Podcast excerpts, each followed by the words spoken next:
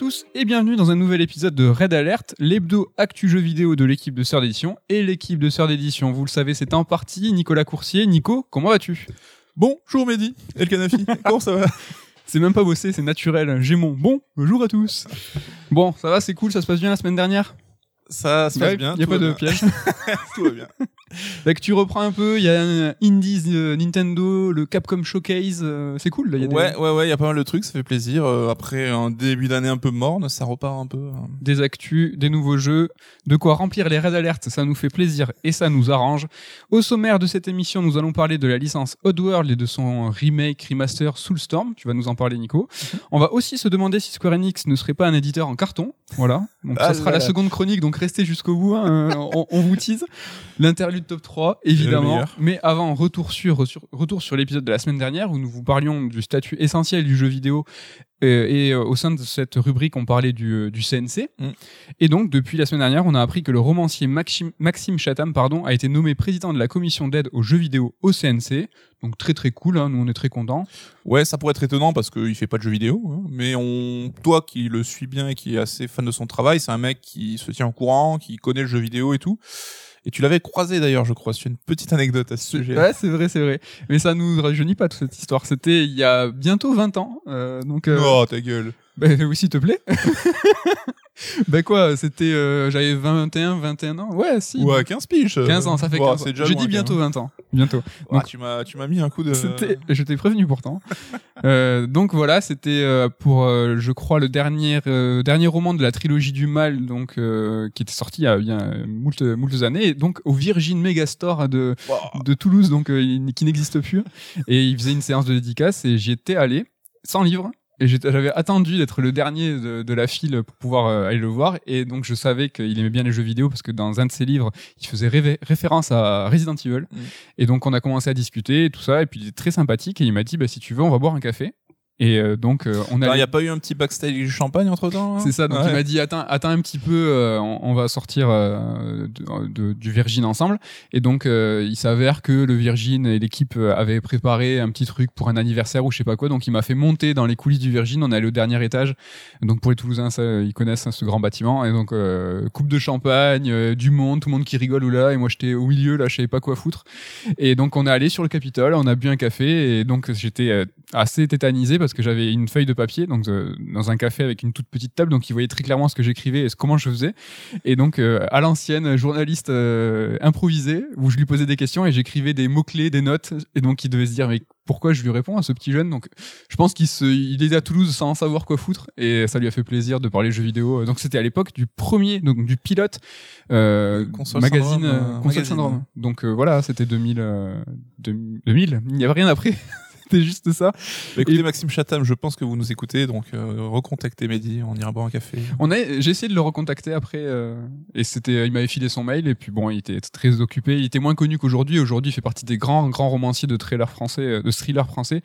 Et euh, moi, c'est un auteur que je suis. Je, c'est un des rares auteurs euh, pour qui je lis tous les livres, Mm. hormis les livres Sord. hein, donc, euh.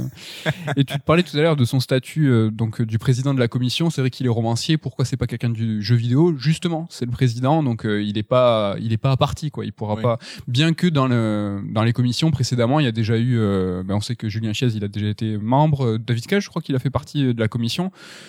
Christophe Herral aussi, je Christophe crois. Herral. Donc voilà, c'est une commission qui est un petit peu. Ouais, c'est bien d'avoir un mec extérieur et qui connaît parce que justement, comme tu dis, ça évite un peu bah, les amitiés qui pourraient venir entraver un peu le process. euh, Tu vois, sans parler de corruption évidemment, mais évidemment, tu Bah, peux être un peu voilà. un petit peu conflit d'intérêt. Oui, ça, voilà. Ça pourrait arriver. Deuxième retour sur ou surtout, voilà, je, je ne parlerai pas, je ne parlerai pas du DLC de Final Fantasy VII Remake qui a trouvé son nom et qui s'appelle Intermission. C'est pour ça que tu n'en parles pas Euh, d'ailleurs. je ne parlerai pas du fait qu'il communique beaucoup sur Vice et que ma théorie du boss VR est en train de s'éloigner parce qu'ils sont parlé du background officiellement, ils ont donné des, des rendus, euh, des 3D du perso, donc ils sont en train de le mettre grave en avant. Ils ont parlé du doubleur japonais, Mm. anglais, j'ai peur. Ils ont parlé du prix, donc je ne parlerai pas du fait hein, qu'il faut faire 20 euros et que tu t'es bien chié dessus quand même. 20 euros, ils l'ont dit, ça y est? Ouais, 20 balles, ouais. Ah, Enfin, j'ai pas vu. 20 dollars. Donc euh, je pense que ça sera une belle tran- Un peu chéro quand même. Ah, peut-être. un petit peu chéro et donc voilà le, le jeu ça s'appelait la nouvelle itération elle s'appelait Intergrade et le DLC en lui-même maintenant il s'appelait Intermission Casse de rire quand même. on sait que on a vu des, des, des, des théories bah, comme quoi en fait euh, dans le dans le descriptif de Vice il parle de curtain donc de, de rideau euh, en anglais et intermission c'est un, un terme un entracte au théâtre. un, un entracte en anglais donc voilà est-ce que Genesis va arriver à la fin du DLC euh, de Yuffie donc qui s'appelle intermission? Mais je n'en parlerai pas quand même je vais pas abuser euh, Ça serait, ça serait abus, ça serait aller trop loin. Ça serait aller- jamais faire ça. Non, je ne ferai pas ça. Et je te donne la main et je te laisse euh, le mic pour nous parler euh, d'un jeu d'ac- d'actu là qui était gratuit hein, il y a peu. euh, donc, Gratuit, cousin. euh, gratuit, gratuit si tu payes euh, le PlayStation Plus. Gratuit si tu payes, oui, parce qu'on va parler de la saga Oddworld. Donc, euh, tu l'as dit, Soulstorm vient de sortir, donc euh, sur console Sony, et est offert pour les euh, abonnés PlayStation Plus uniquement sur PS5, par contre. Et donc, euh, c'était l'occasion de revenir un petit peu sur la saga Oddworld. hein. Vous allez voir, c'est un peu plus compliqué que ce qu'il n'y paraît pour s'y retrouver là-dedans. Donc tout commence avec la création d'Oddworld Inhabitants. Donc c'est le studio de développement, donc qui est un studio américain qui a été fondé en 1994. Donc c'est le studio qui s'appelle Oddworld. Oddworld Inhabitants. D'accord, Oddworld. Donc fondé par Lord Lanning et Sherry McKenna. Donc ce sont euh, deux, deux personnalités qui ont un background plutôt dans l'image de synthèse, dans les effets spéciaux. Euh, ils bossaient notamment sur des films pour les parcs d'attractions, ce genre de choses. Et c'est Lanning qui a tenté de convaincre euh, McKenna de, de venir dans le, dans, dans le domaine du jeu vidéo. Ça a pris des années, il a dit, hein, pour euh, essayer de la convaincre et lui montrer qu'il y avait un potentiel dans ce média-là. Et Lanning, évidemment, c'est encore aujourd'hui hein, la figure de proue du studio, celui qu'on voit dans la communication, celui qu'on a vu dans toutes les confs présenter son jeu. C'est euh, un énergumène, hein, il est assez, euh, enfin, il est assez affable. Ceux qui ont pu le rencontrer en gardent un souvenir. En général, c'est un sorte de molineux, un, un peu moins mytho peut-être, un peu moins expansif. Mais euh, bon, voilà, la légende raconte qu'il a quand même un petit peu le melon. Et vous allez voir, ça va être un petit peu le fil rouge euh, là-dessus sur euh, pas mal de choses. Donc l'ambition de départ de, du studio, c'était un projet de pentalogie, donc de créer cinq jeux, chacun avec un héros différent qui devait en fait euh, se réunir pour créer une équipe un petit peu de révolutionnaire, parce que vous allez voir, les jeux Hardware se distinguent par un propos, euh, on pourrait dire un peu politique. euh. Même si c'est un bien grand mot, mais il y a toujours quand même un petit fond euh, dans chacun des épisodes, et même si c'est quand même adouci par un petit peu d'humour euh, là-dessus. Donc on a le premier jeu, l'Odyssey d'Abe, hein, qui sort en 1997 et qui sort sur PlayStation et sur PC à l'époque. Donc là, on y incarne Abe, cette créature un peu un peu étrange, qui est un esclave du peuple des Mudokon, on appelle ça. Donc euh, c'est un peuple qui a été réduit en esclavage par les Glucon, donc une autre race un peu plus hostile. Et tous ces Mudokon travaillent dans une usine en fait et sont un petit peu euh, sont un petit peu sont carrément même exploités. Et un soir, Abe découvre en fait que euh, les, euh, les ennemis prévoient de, de mettre de la viande de Mudokon dans leurs produits, donc ils vendent de la viande, et leur vente s'effondre un petit peu, et donc ils veulent euh, re- faire partir les ventes à la hausse en foutant de la viande de Mudokon à l'intérieur, donc en bouffant carrément bah, les, gens qu'ils exploitent. Donc Abe va se rebeller, va essayer de, de sauver un petit peu ses camarades. On sait que ce challenge de, de sauver, c'est semblable. C'est un petit peu un des fils rouges de tous les jeux et c'est à chaque fois ce qui va conditionner un petit peu bah, si on obtient la vraie fin ou la fausse fin. C'est souvent un challenge hein, qui est pas évident de récupérer tout le monde. Mais voilà, Abe, bah, ça va finir, ça va être, il va acquérir des pouvoirs pour devenir une sorte de déité de son peuple et tout. Donc euh, voilà, là on. Il a des pouvoirs psychiques un peu. Ouais, c'est ça. C'est un peu. On a plusieurs euh, déclinaisons des pouvoirs là- là-dessus. Donc je parlais d'un propos un petit peu politique. Donc là, clairement, ça fait penser au film Soleil Vert, hein, où euh, les humains consommaient. Bon, je vais peut-être spoiler ceux qui l'ont pas vu, mais Oui, mais clairement. on est clairement dans le délire. Et donc on a, bah, sans trop de phare, un critique du système euh, capitaliste, évidemment. Donc euh, à chaque fois, chaque épisode essaiera d'avoir quand même un petit propos. Donc on peut juger peut-être un peu naïf ou pertinent après en, en fonction de, de chacun, mais c'est quand même plutôt important et plutôt plutôt sympa, plutôt bienvenu. Bon, on est fin des années 90, les jeux vidéo qui ont un propos fort, c'était pas non plus l'apanage euh, de tous les titres et de tous les grands titres, donc il faut quand même relever euh, l'audace quand même. Carrément. Donc, euh, niveau du gameplay, on est dans ce qu'on appelle un peu les cinématiques platformers. hein. C'est un terme qu'on employait à l'époque, peut-être moins aujourd'hui. En gros, c'est les jeux qui ont été un peu inspirés de Prince of Persia, donc Another World, Flashback. Ouais, c'est cette trempe de jeux euh, très jolis, mais assez durs, punitifs. euh. C'est ça, c'est des jeux, donc c'est en 2D, hein, c'est des jeux de plateforme, mais qui euh, qui demandent pas mal de réflexion aussi, et on progresse souvent par tableau en fait. Hein, c'est pas des scrolling à la Mario, donc c'est euh, chaque tableau, c'est un petit peu une énigme à résoudre. Et c'est ça, c'est plateforme cinématique, mais le terme plateforme, c'est plus le point de vue, parce que le jeu n'est pas, ne demande pas de, de skill ou de capacité, en fait. C'est Oui. pas un jeu de plateforme où il faut être précis dans ses sauts. On est moins dans le réflexe, Ouais. dans le Mario en fait, c'est moins à l'instinct, mais c'est plus un petit peu de réflexion. Il faut comprendre ce qu'il faut faire, ce que le tableau nous demande de faire, et euh, faut en fait on crève en boucle jusqu'à ce que tu comprennes, jusqu'à qu'on comprenne en fait. Ouais, il y a une grosse composante die and retry hein, qui fait partie intégrante du délire. Et quand on parle de cinématique, euh, c'est parce que ces jeux-là euh, développent souvent un univers en propos euh, mis en très très mis en avant. Il y a euh, beaucoup de souvent des, des cutscenes. euh, on a peu d'éléments d'interface en général. hein, c'est assez dépouillé là-dessus, donc euh, tout pour favoriser l'immersion. C'est clair, c'est vrai que j'avais jamais réfléchi à ça, mais c'était tous ces titres-là, Another World, Prince of Persia, Flashback, c'est des titres qui étaient totalement dépouillés de, de HUD. euh, Ouais. Il n'y en avait pas. Quoi. Et d'ailleurs, ben, Prince of Persia et Flashback, ben, Lord Lanning, ça en réclame comme influence euh, sans problème là-dessus. Donc euh, il assume complètement. C'est sympa. Après, bon, je sais qu'on en a déjà parlé, je le sors à chaque fois, mais on a fait dans l'année de jeu vidéo 98 un papier sur Art of Darkness, donc le jeu d'Eric Chahi euh, euh, postérieur à Another World. Et l'un des développeurs raconte que Lord Lanning a pu jeter un œil à une version du jeu et que ça lui aurait largement inspiré la création d'Oddworld.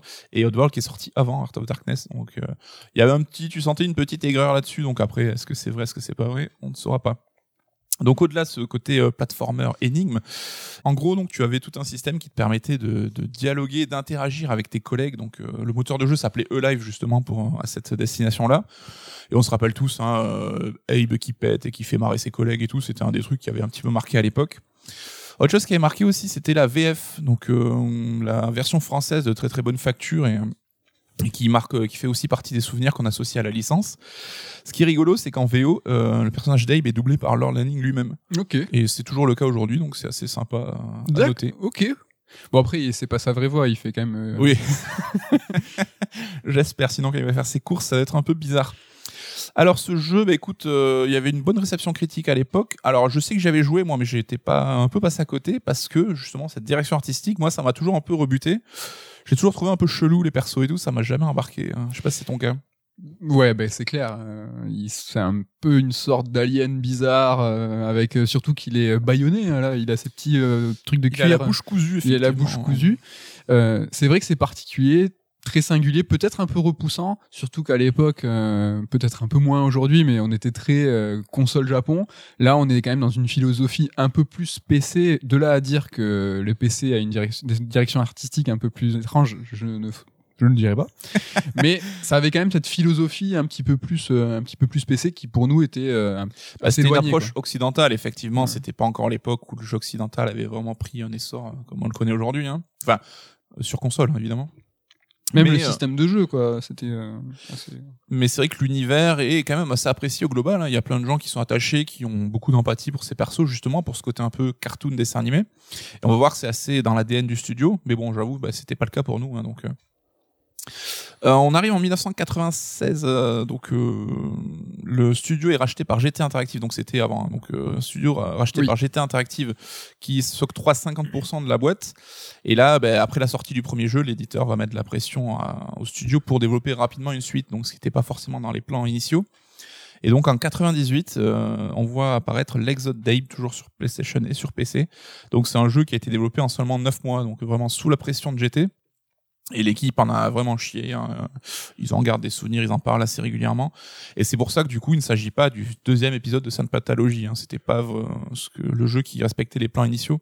D'accord. Ça Donc, dé- euh, déjà il s'en détourne là. Ouais, et on va voir que ça va être une constante euh, là-dessus. Et ben l'éditeur, il voulait vraiment juste surfer sur le succès du premier épisode. hein. À l'époque, il y avait énormément de licences qui étaient annualisées, on en parlait moins qu'aujourd'hui. Mais ben, voilà, quand t'avais un jeu qui marchait, il fallait faire la suite rapidement. Et donc là, neuf mois de développement, ben, comme on s'en doute, hein, on est quand même très très proche du premier épisode en termes techniques ou en mécanique de jeu. Donc euh, là-dessus, ça change pas tellement dans, la forme. Dans le fond, on reste dans les réfé- références pas très subtiles. hein. Donc après l'Odyssée, on est sur l'Exode. Donc là, clairement, Abe, ça devient le messie de son peuple. hein. Donc encore une fois, toujours un petit peu d'avoir ce message euh, derrière. Et euh, là aussi, un épisode qui aura plutôt fonctionné, qui aura assez marqué son époque. Donc euh, GT Interactive, l'éditeur, à son tour, va être acheté par Infogrames en 99. D'accord. Et là, vous le savez tous, c'est jamais une très bonne nouvelle de se faire acheter par Infogrames à cette époque. donc on a un troisième épisode, euh, Munch Odyssey, donc l'Odyssée de Munch, qui sort en 2011. Alors lui, c'est une exclusivité Xbox qui faisait partie du line-up de lancement de la première Xbox. Et donc c'est assez remarquable parce que ça avait beaucoup de bruit, parce que c'est la première un peu grosse exclue euh, Microsoft dans le domaine du jeu vidéo. Donc, euh, il faut savoir que le jeu était d'abord prévu sur PS2 parce que la licence était quand même assez associée à PlayStation. Mais on se rappelle que Lord Lanning avait été assez critique euh, pendant le développement sur la console de Sony, en disant justement qu'elle était très difficile à programmer. C'était un petit peu euh, le cas, beaucoup de développeurs s'en émouvaient à l'époque. Il y avait un petit peu une fronde de certains là-dessus. Et là, bah, il était tellement saoulé qu'il s'est rapproché de Xbox et qu'il a évidemment Microsoft a sauté sur le gaz. tu vois, tu dis que la, licence était associée à, à PlayStation de fait. Hein, ils sont sortis sur PlayStation et PC, mais l'association avec Microsoft a super bien marché parce que moi j'ai en tête enfin, Oddworld, je l'associe à Xbox. Alors au-delà du fait que le personnage est vert, qu'il y a toute cette connotation occidentale PC avec Microsoft qui arrive dans le, dans le, dans le milieu de la console, mm. tu avais cette association naturelle qui s'était faite. Et je trouvais, euh, enfin, je trouve qu'ils ont bien marqué le coup parce que moi, je garde en tête euh, cette association-là. Oui, je sais qu'il y avait aussi tout ce que, un discours sur ce que le disque dur de la Xbox ramenait, etc. Donc, c'est quand ils dans une philosophie peut-être plus PC qui leur parlait un peu plus. Puis ils ont essayé de mettre un peu en avant comme une nouvelle mascotte. Alors c'était Munch là pour le coup. Ouais. Mais euh, ouais, ils ont quand même essayé de, c'était bien fait quoi. Et c'était rigolo parce que tu devais justement collecter des orbes un peu vertes dans le décor et hmm. tout. Donc c'était un peu ouais, c'était prévu dès le départ ou pas. Donc en gros, on reprend le principe de la série mais on l'applique en 3D cette fois. Donc euh, euh, Lenning avait toujours une réticence au départ à, aller sur la 3D parce que il trouvait qu'avec la 2D, il pouvait mieux euh, rendre la vision qu'il avait de son univers. Et, donc là, c'était quand même un challenge malgré tout. Donc tu l'as dit, on incarnait un nouvel héros qui s'appelle Munch donc qui est le dernier de son espèce. Donc là, on parle de l'espèce des Gabits. Et Abe, par contre, est toujours là. Donc on peut toujours l'incarner. Euh, donc on a en alternance entre les deux personnages. Et là où Abe ben, reprend un peu son moveset euh, des épisodes précédents, Munch, lui, il est très à l'aise plutôt sous l'eau. Donc, euh, je sais pas si tu te rappelles, il a une sorte de patte unique, une sorte de palme géante. Ouais, parce qu'il a un fauteuil roulant, là, peur Et ce qui fait, voilà, que sur Terre, il galère un petit peu plus et donc il se déplace en fauteuil roulant. C'est quand même chelou comme univers. Hein. Ouais, mais c'est toujours ce, ce souhait de mettre en avant un peu les underdogs, tu vois, un peu les oubliés, ceux qui sont opprimés par le système, et justement de d'en faire des héros et de pouvoir un peu euh, être des leaders pour euh, pour leurs leur semblables. Non, c'est super louable, hein, évidemment, mais dans un jeu vidéo, euh, tu vois, quand il y a oui, c'est c'est quelque chose qui était qui ah se faisait pas et là-dessus, c'est vrai qu'on peut louer un peu leur ah leur, leur, audace là-dessus. Donc il s'agit du deuxième épisode de la pentalogie. Donc on, on récoltait, on recrutait un nouvel héros Troisième jeu, mais second épisode. C'est ça, tu suis bien. Et on arrive à 2005 avec euh, Stranger's Wrath, donc euh, la fureur de l'étranger. Okay. Là, par contre, on passe au FPS. Donc euh, il y avait quand même des phases où on pouvait incarner le perso en TPS pour donner des coups, pour fuir vite à quatre pattes, pour se s'échapper. Mais ça restait majoritairement du FPS dans le gameplay. Donc on incarnait un chasseur de primes dans une ambiance assez western, mais toujours dans l'univers un peu décalé d'Oddworld. Et cette fois-ci, donc c'était un spin-off. Donc euh, voilà, encore une fois, on n'est pas dans le dans le cadre, dans le grand. Donc on n'est pas dans le canon là. Dans le grand plan. Et euh, au-delà de l'univers en tant que tel, il n'y a pas vraiment de lien avec euh, les précédents jeux. Donc là, tu sentais un petit désir aussi de repartir un peu à zéro, peut-être pour recruter de nouveaux joueurs qui n'avaient pas forcément suivi les épisodes précédents. Ah, c'est un des rares jeux, moi, enfin, si même le seul, que j'ai fait euh, de la de la saga. Mais euh, il a eu bonne presse hein, et c'est un jeu qui est plutôt efficace. Donc euh, juste pour l'originalité un petit peu du système, c'est que tu avais un système de munitions pour ton arbalète et c'était des munitions vivantes. Donc tu avais plusieurs types de bestioles que tu pouvais utiliser. T'avais par exemple tu pouvais lancer des sortes d'abeilles pour faire des dégâts aux ennemis ou balancer un écureuil qui pouvait parler avec sa petite voix d'écureuil pour distraire l'attention des ennemis. T'avais même un putois qui pouvait faire euh, gerber les, ennemis pour détourner leur attention. Et tu pouvais combiner euh, deux à deux chacun des, des munitions. Donc, euh, comme tu l'as dit, c'est un jeu qui, qui était plutôt solide hein, et qui, qui, reste dans les mémoires. Bonne réputation. Ouais. Donc on arrive un petit peu à la période compliquée, le, le ventre mou pour le studio. Donc après la fureur de l'étranger, ils avaient un projet, alors il s'appelle The Brutal Ballad of Fungus Clot. On n'a jamais trop su grand chose là-dessus, à part que ça devait se placer quand même dans la lignée de la fureur de l'étranger. Mais le projet n'a pas abouti, donc on avait entendu, on sait qu'il a existé, on en est sûr, mais on n'a pas vu grand chose là-dessus. Et Oddworld Inhabitants va fermer ses portes tout bêtement en 2005. Donc euh, euh, là-dessus, Lanning déclarait qu'il voulait se lancer dans la production de contenu un peu plus transmédia, peut-être un peu s'émanciper du jeu vidéo. Et euh, l'équipe a œuvré notamment sur un projet de film d'animation en 3D qui s'appelait Citizen Siege, qui est euh, en pleine, en toute humilité décrit comme le 1984 du 21e siècle. Hein, donc on reconnaît un petit peu la l'humilité de, de Lanning. Il est ambitieux. Il est ambitieux. Et voilà, et du coup même le nom, hein, Citizen Siege, évidemment Citizen Kane, on voit la référence qui est pas forcément très très subtile. Donc pour ça, ben, le studio devait collaborer avec Vanguard Animation. C'est donc un studio spécialisé dans la production d'animés. dirigé par euh, le producteur de Shrek, qui s'appelle John Williams, mais euh, aucun lien avec, euh, D'accord, c'est pas le. avec l'ami musicien. Et euh, voilà, donc ce Citizen Siege était pensé vraiment comme une licence globale, donc euh, évidemment en film, mais qui pouvait éventuellement se décliner en jeu vidéo, etc. Donc ils n'avaient pas non plus tourné le dos complètement à leur à leur ADN. Et euh, on devait sortir là du cadre d'Oddworld pour avoir un propos un peu plus mature.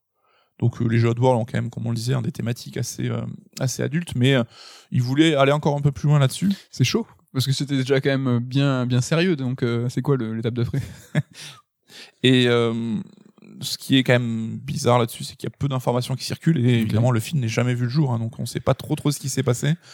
On voit que ça a dû être compliqué en interne, hein, manque, manque un peu de thunes peut-être. Et voilà, on en arrive un petit peu au tour global de, bah, de la production effective hein, de- du studio. Donc au final, on a eu seulement deux jeux sur le grand plan de la pentalogie euh, de base, bon, même s'il y a quatre titres au final. Et euh, bah, la licence Oddworld, elle commence un petit peu doucement à tomber dans l'oubli, dans le dans le cœur des rétro gamers, jusqu'à 2010, donc où euh, Oddworld Inhabitants un petit peu ressuscité de, de rené de ses cendres et a développé un partenariat avec le studio anglais de Just Add Water. Donc je le connais pas trop. hein. Ils ont développé apparemment Gravity Crash sur le PSN en 2009. Ok. Ça me parle pas des masses. En gros, c'était devenu un peu leur euh, leur studio, enfin la partie vraiment technique et dev. Et euh, c'était un peu le but de, de ranimer euh, la licence. Et ils vont euh, le faire ça au, cours de portage HD et de remake. Donc on a eu des portages HD de Munch et de La Fureur de l'étranger qui sont sortis assez récemment. Et pour les deux premiers épisodes, par contre, on était plus sur un remake, mais vraiment au sens euh, premier du terme, enfin plus dans le sens ciné. Donc euh, ça va être reprendre l'esprit, reprendre le scénar, mais vraiment avoir une réinterprétation de l'univers global. Si vous faites un petit peu des comparaisons entre les vieux épisodes et les nouveaux, c'est quand même assez assez différent dans l'approche. À noter, pour ceux qui veulent se mettre à jour d'ailleurs, qu'il y a une compile sur Switch qui s'appelle Oddworld Collection et qui réunit donc les trois premiers, enfin, qui réunit donc le New and qui est le remake du premier épisode, et les versions HD de Munch et La Fureur de l'étranger. Donc avec Soulstorm, si vous achetez Soulstorm, vous avez la totale des jeux refaits là-dessus. Donc euh, on s'étendra pas trop sur New and parce qu'on va parler plus de Soulstorm, hein, donc euh, euh, les deux suivent un petit peu la même philosophie. Donc il s'agit pas d'une critique hein, parce que euh, c'était pas le but et d'ailleurs je suis très content de pas vous l'avoir promis comme critique parce que c'est un jeu qui est assez stressant, on va en parler. Mais bon, j'ai pu jouer quelques heures donc c'est un petit peu pour donner un avis mais après euh, vous ferez votre propre avis évidemment. C'était plus l'occasion de revenir sur le studio et la série, quoi. Ouais, donc voilà, de chauffer un peu tout le monde pendant 20 minutes sur la saga pour finalement dire bah, peut-être euh, n'achetez pas le, jeu, le dernier jeu hein, parce que il a quelques soucis. Donc euh, on est là-dessus sur un sorte de remake, comme je disais, réinvention de l'Exode Dave, donc le second épisode. hein. Et euh, il devait sortir en 2018. Il a été décalé euh, assez régulièrement. Donc on, voit qu'il a eu un développement assez long. Et malgré ça, le titre a quand même pas mal de, soucis de finition. hein. Moi j'ai eu quelques bugs et tout qui m'ont fait terminer ma partie. Donc là-dessus, comme je disais, un peu comparé à ce qui se faisait dans l'Exode Dave, ça a plus grand-chose à voir dans le déroulement. On est sur un univers qui a quand même beaucoup plus d'ampleur. Donc là, on a évidemment un scrolling et de la mise en scène hein, dans les déplacements, quelque chose qui rend le monde peut-être un peu plus organique aussi, un peu plus un peu plus sympa. Donc euh, il y a aussi bah, toutes les, péripéties qui sont plus spectaculaires. Donc on a quand même un jeu qui est beaucoup plus moderne dans l'approche, mais euh, dans le fond, on reste quand même sur quelque chose d'assez old school. Donc avec euh, un jeu qui est un petit peu rigide hein, dans la maniabilité, on en parlera, je te demanderai ce que tu en penses, mais si tu l'as ressenti, euh, souvent faut interagir avec les objets au pixel près, hein, faut être juste en face, sinon ça va pas fonctionner. Je sais que je me suis retrouvé à rager pas mal de fois, et euh, bon, on va pas refaire le débat sur la difficulté, mais quand c'est toi qui te chie, bah, t'es peut-être vénère, mais tu sais pourquoi, et donc euh, tu, tu acceptes plus facilement, mais quand c'est le jeu qui te met les bâtons dans les roues, moi c'est typiquement le genre de truc qui m'énerve. Donc euh, là-dessus, j'ai eu quelques soucis. Euh, on reparlait de la des inspirations de la saga à la base. Hein. Donc, euh, ce genre du cinématique platformer, c'est quand même un genre qui demande une simplicité, une sorte d'épure. Hein. Donc, on parlait de, avec Jordan Mechner de son design par soustraction, un petit peu d'essayer de, de virer ce qui n'est pas nécessaire. Une philosophie d'ailleurs que Ueda a repris à son compte, hein, Fumito Ueda, aussi inspiré par, par Prince of Persia. Et je trouve que ce remake, il s'en éloigne un petit peu parce qu'on va te rajouter des couches de système, des couches d'interaction, des objets, etc. Ce qui fait que finalement, ça marche moins bien. Mais je pense que le genre avait besoin de cette simplicité. Et ben les objets, par exemple, hein, donc tu peux ramasser, euh, je sais pas moi, des des, Des bouteilles d'eau. des des- bouteilles d'eau pour éteindre des incendies, des bouteilles de bière pour justement propager un incendie. je trouve que c'est un petit peu une fausse bonne idée dans le sens où en fait tu vas répéter les mêmes actions pendant des heures et des heures quoi. C'est que on te propose certes de nouvelles interactions mais qui sont ni très folichonnes et en plus que tu vas répéter à ad nauseam quoi. Donc ça c'est un peu pénible. C'est un peu une tentative je pense de enfin il a essayé ils ont essayé de moderniser le jeu alors qu'il en avait peut-être pas besoin et que finalement son essai de base, enfin ce qu'il était à l'origine, était peut-être tellement avant-gardiste qu'il il se suffisait tel quel quoi. Je pense que ça aurait pu ouais suffire en tant que tel, tu vois, juste rehausser techniquement pour rendre le truc un peu plus attrayant, mais garder l'essence du jeu. Je pense euh, ça mieux passer. Alors ça reste mon avis parce que j'ai vu que le jeu a quand même eu des critiques plutôt positives hein, malgré tout, même si tout le monde souligne un petit peu son côté euh, difficile et frustrant. Mais euh, je trouve que la formule, quand même, malgré cet effort de modernisation, on voit que la formule reste un peu datée là-dessus. Enfin, à jouer, c'est pas forcément agréable. J'aurais préféré qu'il fasse cette modernisation plus dans les contrôles que bah, dans les visuels ou ce genre de choses. Quoi. Donc ça, c'est un petit peu frustrant. Et d'ailleurs, euh, tu vois, une des marques de fabrique, je parlais du système de communication entre Abe et ses collègues, ben ça, ils l'ont simplifié au max. Donc là aussi, un des composants assez essentiels du jeu, ils ont voulu le moderniser, mais pour le rendre moins bon. Et au final, moi, enfin, c'est une impression que j'ai. Donc encore une fois, hein, j'ai pas fini le jeu, j'ai dû jouer 6-7 heures là-dessus. C'est on est dans un cas peut-être d'un mauvais remake, dans le sens où euh, bah, toutes les qualités qu'on peut trouver à ce jeu-là bah, sont issues de l'épisode de base. Hein. donc euh, l'univers, euh, le côté bah, cinématique platformer, est-ce que ça implique en termes de réflexion et d'approche. Et tout ce qui a été rajouté, au mieux, c'est bof. Donc, euh, et au pire, ben voilà, ça rend l'expérience pénible. Je sais pas si tu avais déjà vu, toi, il y a des phases un peu de tower defense où tu dois permettre de, à Tout tes comparses de, de fuir. Donc ça, il y en a plusieurs dans le jeu et qui sont un peu pénibles. Enfin, c'est pas très très fun, quoi. Ça, ça n'existait pas dans l'original? Non, non, non, non. Donc euh, voilà, c'est pas une critique. Et euh, si l'univers de Soulstorm vous intéresse, l'univers d'Oddworld vous intéresse, peut-être jeter un œil à Soulstorm, notamment si vous êtes PS Plus. ça peut être l'occasion. Mais voilà, moi j'étais quand même assez frustré. Je pense pas que j'irai au bout. Toi, tu l'as essayé aussi un petit peu. Qu'est-ce que tu en as pensé euh Ouais, j'ai pu y jouer. Et euh, donc, euh, comme je l'expliquais tout à l'heure, moi, c'est une série que je connais pas du tout. J'ai joué à La Fureur de l'étranger. Donc, c'était une, une immersion totale dans un monde que je ne connaissais pas. Et pour le coup, même si c'est assez repoussant, en tout cas pour moi, de me d'y aller, tu vois, volontairement, presque contre mon désir de de dire ça, ça c'est pas pour moi mais j'essaye quand même tu allé pour le taf quoi j'y suis allé mais en fait ça m'a vachement plu c'est à dire que l'univers il est vraiment très très étrange et euh, quand, quand, quand tu faisais ton déroulé euh, sur euh, toute l'historique du studio et des épisodes, c'est à l'opposé de ce qu'est le jeu japonais. Néanmoins, j'ai l'impression que tu me parlais de Kingdom Hearts. Quoi. C'est que tous les noms des jeux se ressemblent. C'est le bordel au niveau du développement. C'est des cinq épisodes canoniques qui sont entrecoupés de spin-off, mais qui sont pas réellement ça, mais ça change de genre. Alors vraiment, t'aurais pu changer Oddworld par, par KH et ça fonctionnait. Donc ça, c'est rigolo. C'est mm. que t'as quand même un, comme un méta-univers euh, où en fait il faut vraiment euh, s'engager, s'investir, essayer de comprendre à quoi tu joues.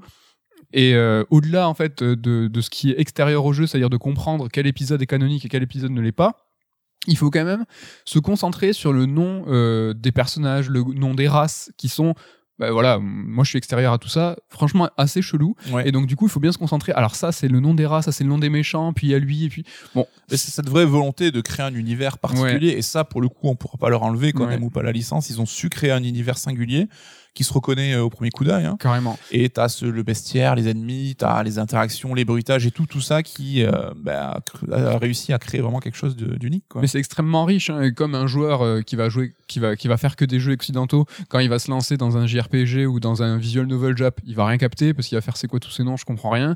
Ou alors à l'inverse, c'est quelqu'un qui est très, qui a beaucoup d'appétence pour tous les univers nippons et qui mm. va se lancer dans le Seigneur des Anneaux, il va rien comprendre quoi. T'as tous ces noms elfiques et tout. Bah là, ça a été un peu mon cas c'est que j'ai été très très dépaysé, mais ça m'a plu. C'est vrai que le tout début est plutôt engageant parce que tu as une cinématique, on sait que justement dans l'animation ils ont toujours été balèzes parce que c'est un petit peu leur, leur ADN à la base, qui place bien les choses, qui est plutôt bien joué, machin. Et puis c'est très joli, enfin graphiquement, euh, techniquement c'est très très joli. Hein. Euh, c'est vrai que tu as un peu cette sensation que euh, c'est un remake, remaster, enfin qui a des fondations parce que la 3D n'est pas nickel dans les décors, tout ça, mm. mais la modélisation du personnage, par exemple, elle est vraiment euh, superbe. Ça, c'est vraiment chouette. Après, je trouve il y a un côté où ils veulent un peu trop en faire, tu vois. Alors, c'est cool d'avoir la caméra qui te suit le scrolling, mais des fois, elle est un peu penchée. Enfin, la visibilité est pas super excellente. Enfin, ouais. C'est pour donner un, effet de caméra et un sentiment d'immersion, euh, un petit peu sympa. Bon, après, ça, on aime, on n'aime pas. Sur les contrôles, Alors, de ce que j'ai compris, c'est que on pouvait pas bouger le personnage comme ça. Tu pouvais pas à l'époque sauter ou faire ce genre de choses. C'était beaucoup plus rigide. Par exemple, il n'y avait pas de double saut. Voilà. Et ça, ils l'ont rajouté pour euh, dans ces remakes. Et en fait, quand j'y ai joué, alors c'est vrai que c'est rigide, qu'il y a euh, cette volonté de modernité, mais cet entre-deux, en fait, c'est qu'ils sont bloqués dans un, dans un gameplay du passé en essayant de le moderniser avec plus de contrôle alors qu'il y en avait moins avant. Mm. Quand j'ai joué, ça m'a pas déplu. J'ai trouvé ça raide, c'est vrai, mais le premier sentiment que j'ai eu, c'est que je me suis dit, ah, j'aimerais bien là tout de suite jouer avec la face avec le contrôle de l'époque et j'ai trouvé dommage alors toujours pareil on est des joueurs on n'est jamais content et on demande toujours plus au dev avec toujours plus de fonctionnalités mais j'aurais aimé que euh, que le, le contrôle et l'état du jeu initial soient disponibles Ouais, avoir le mode rétro comme un peu. Voir- euh, alors pas forcément dans les euh, graphismes hein, mm. mais bon ils ont tellement adapté que je pense que c'était pas Oui, là, je possible pense que le gap est trop important. hein. Oui. C'est pour ça qu'on parle vraiment de remake et pas de remasterisation, quoi. Mais j'étais curieux de cette maniabilité de l'époque parce que en y jouant et ne sachant pas ce que c'était avant, je, je sentais qu'il y avait quelque chose qui clochait. Tu Mm. vois, on me donnait la possibilité de faire un double saut, on me donnait la possibilité de faire plein de trucs, mais c'était des contrôles, c'est des, des contrôles qui sont aujourd'hui trop limités pour ce que sont les jeux aujourd'hui, mais, mais beaucoup plus euh, libres que ce qu'étaient les jeux à l'époque. Mais c'est assez symptomatique ce que tu dis et c'est c'est cool parce qu'on va dans le même sens. En fait, toi qui connaissais peut-être un peu moins le délire, c'est le sentiment que j'ai, c'est que au lieu de partir sur un remake from scratch et de le développer dans la modernité qu'on peut attendre aujourd'hui, ils ont quand même parti de cette base-là un peu euh, archaïque pour essayer de l'améliorer, tu vois, au lieu de recréer l'ensemble du système. Et euh, bah, toi, t'as quand même senti, tu, savais, tu Ouais. sentais qu'il y avait une limite quelque part, un truc qui bloquait. Alors quoi. que je ne savais pas, ouais, il y avait quelque chose qui clochait. Et je pense que, enfin, j'ai même l'impression que ça va un peu à l'encontre de la, du principe même du jeu. C'est que tu parlais tout à l'heure de Diane Retry, de, de, je pense que le côté abscon de chaque tableau est inhérent au genre du cinématique platformer. Tu arrives dans un nouveau tableau, euh, tu sais pas trop ce qui se passe, t'observes, tu bouges, tu meurs. Tu fais, ah, ok, d'accord. Et le fait de multiplier en fait le, le- de multiplier les possibilités en jeu ça multiplie les les les, les, euh, le champ de réflexion. le champ de réflexion. Et potentiellement, du coup, tu mets plus de temps à comprendre ce que tu veux Ouais. faire. Quoi. Et Ouais. du coup, il y a plein de fois où je presque vraiment je comprenais pas et le, le- le- les possibilités. Il y a deux trois fois où j'ai presque softlocké le jeu, donc euh, où en fait euh, j'ai réussi à, à- à sortir du tableau et à trouver une solution, un, un échappatoire, et je suis pas sûr que c'était ce qu'il fallait faire. Ouais. Et ça rejoint aussi le côté pas carré du jeu où t'as des petits bugs, des petits trucs qui, qui, qui couillent un peu. Donc, Toi, euh, il t'est arrivé, t'es passé à travers euh, un décor. Ouais, ben, je te racontais là juste ma dernière partie. Donc j'ai joué hier soir avant l'émission pour me remettre dans le bain. Et euh, il y avait une séquence à accomplir pour sauver quatre Mudokon. En soi, tu comprends vite ce que tu dois faire. C'est juste dans l'exécution que c'est pénible parce que la maniabilité est compliquée. Donc après plusieurs essais, j'arrive à accomplir ça.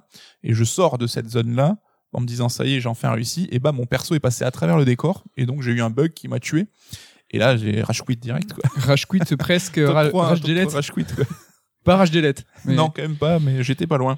En tout cas, il y a deux trois fonctionnalités sympas sur PS5. Tu disais tout à l'heure que le PlayStation Plus c'était un jeu qui était offert exclu PS5. Il y a deux trois vibrations qui sont cool et il y a Ouais. le micro qui est utilisé. Alors au-delà du fait que ce qui est à l'écran c'est chelou, si vous jouez avec quelqu'un à côté, t'as la voix de Abe qui sort de la manette. C'est vraiment très très étrange. Quand Pour- il fait ses incantations, euh, machin, et c'est vrai que ça fait. Donc- il Ouais, il baragouine Ouais, voilà. euh, parce qu'il parle anglais, Abe. Enfin, Ouais. il parle anglais, euh, mais quand il fait des- ses pouvoirs psychiques, comme tu dis, il fait des baragouinages et ça sort de la manette. Donc voilà, vous avez un gros martien euh, avec la bouche cousue, avec. euh, Enfin, ça peut être bizarre. S'il y a quelqu'un à côté de vous, ça peut être bizarre. C'est chelou. Mais euh, moi, je pense que je vais pousser un petit peu. Ouais, ce que j'allais te demander. Ouais, je veux, ça m'a donné, en- ça m'a vraiment donné envie. euh, Tu me diras euh, si la frustration va pas intervenir à un moment ou à un autre. hein, et c'est vrai que j'ai lu pas mal de, de tests qui ont été faits. Alors le jeu, le premier jeu euh, à l'époque se plie en, je crois, 6-8 heures à peu près. Là, le remake, apparemment, c'est plus 20 heures. ah, Ok, Et des tests que j'ai lus, c'est que les mecs en ont vraiment chié. Ok. Et c'est que t'as des fois, t'as envie de casser ta manette. Je l'ai déjà ressenti, moi, au bout de 6 heures de jeu à peu près. Apparemment, c'est encore pire avec le temps. Donc, euh, Ouais. Bon, je vais peut-être pousser un petit peu, mais peu, pas. Je peux, enfin, casser une DualSense, hein, ça, ça, ça. C'est beaucoup trop Ça, cher pour se le permettre. Bah, tu nous feras un retour sur, euh, peut-être pas la semaine prochaine, mais quand tu veux, quoi. Ouais, carrément. euh, Si je, si je pousse un petit peu. N'est-ce pas l'heure? N'est-ce pas l'heure du meilleur moment? De la, de la tranche de rire, de, de l'interlude, de l'interlude top 3 qui cette semaine s'intéresse aux 3. Une idée à toi. Qu'est-ce que c'est que cette idée On fait aujourd'hui le top 3 des 3. Ouais, alors une idée révolutionnaire parce que on s'est rendu compte après qu'on avait fait un sort song sur le sujet, donc je pense qu'en fait, euh, je devais avoir ça au fond du cerveau qui traînait. Donc c'était un third song euh, de juin donc Insert Song, qui était le mois de l'E3. Et comme on est des petits blagueurs, l'E3, on avait fait des, que, des, que, que des, des morceaux, des chansons qui étaient tirés de, de troisième épisode de Saga. Donc là, voilà, ça sera un peu le top 3 des meilleurs troisième épisodes de saga. Donc ceux qu'on juge comme parmi les meilleurs. Est-ce que bah, je te laisse commencer avec ton top 3 des 3 Alors je commence mon troisième, c'est Max Payne 3. Donc Ah, bien vu. c'est un jeu que j'adore vraiment et euh, qui est assez différent donc des deux premiers épisodes qui étaient développés par Remedy. Donc le troisième c'est développé par Rockstar. Alors ceux qui ont joué en général on a un bon souvenir, mais j'ai l'impression que c'est un jeu qui gagnera à être encore plus connu. Il y Très, avait une très ambiance de ouf avec une mise en scène euh, euh, très Tony Scott dans l'esprit, donc le cinéaste. euh, J'imagine que vous voyez de qui Alors je déjà, parle. C'est- Euh, on est J'ai fait un petit accent de Brasil. là.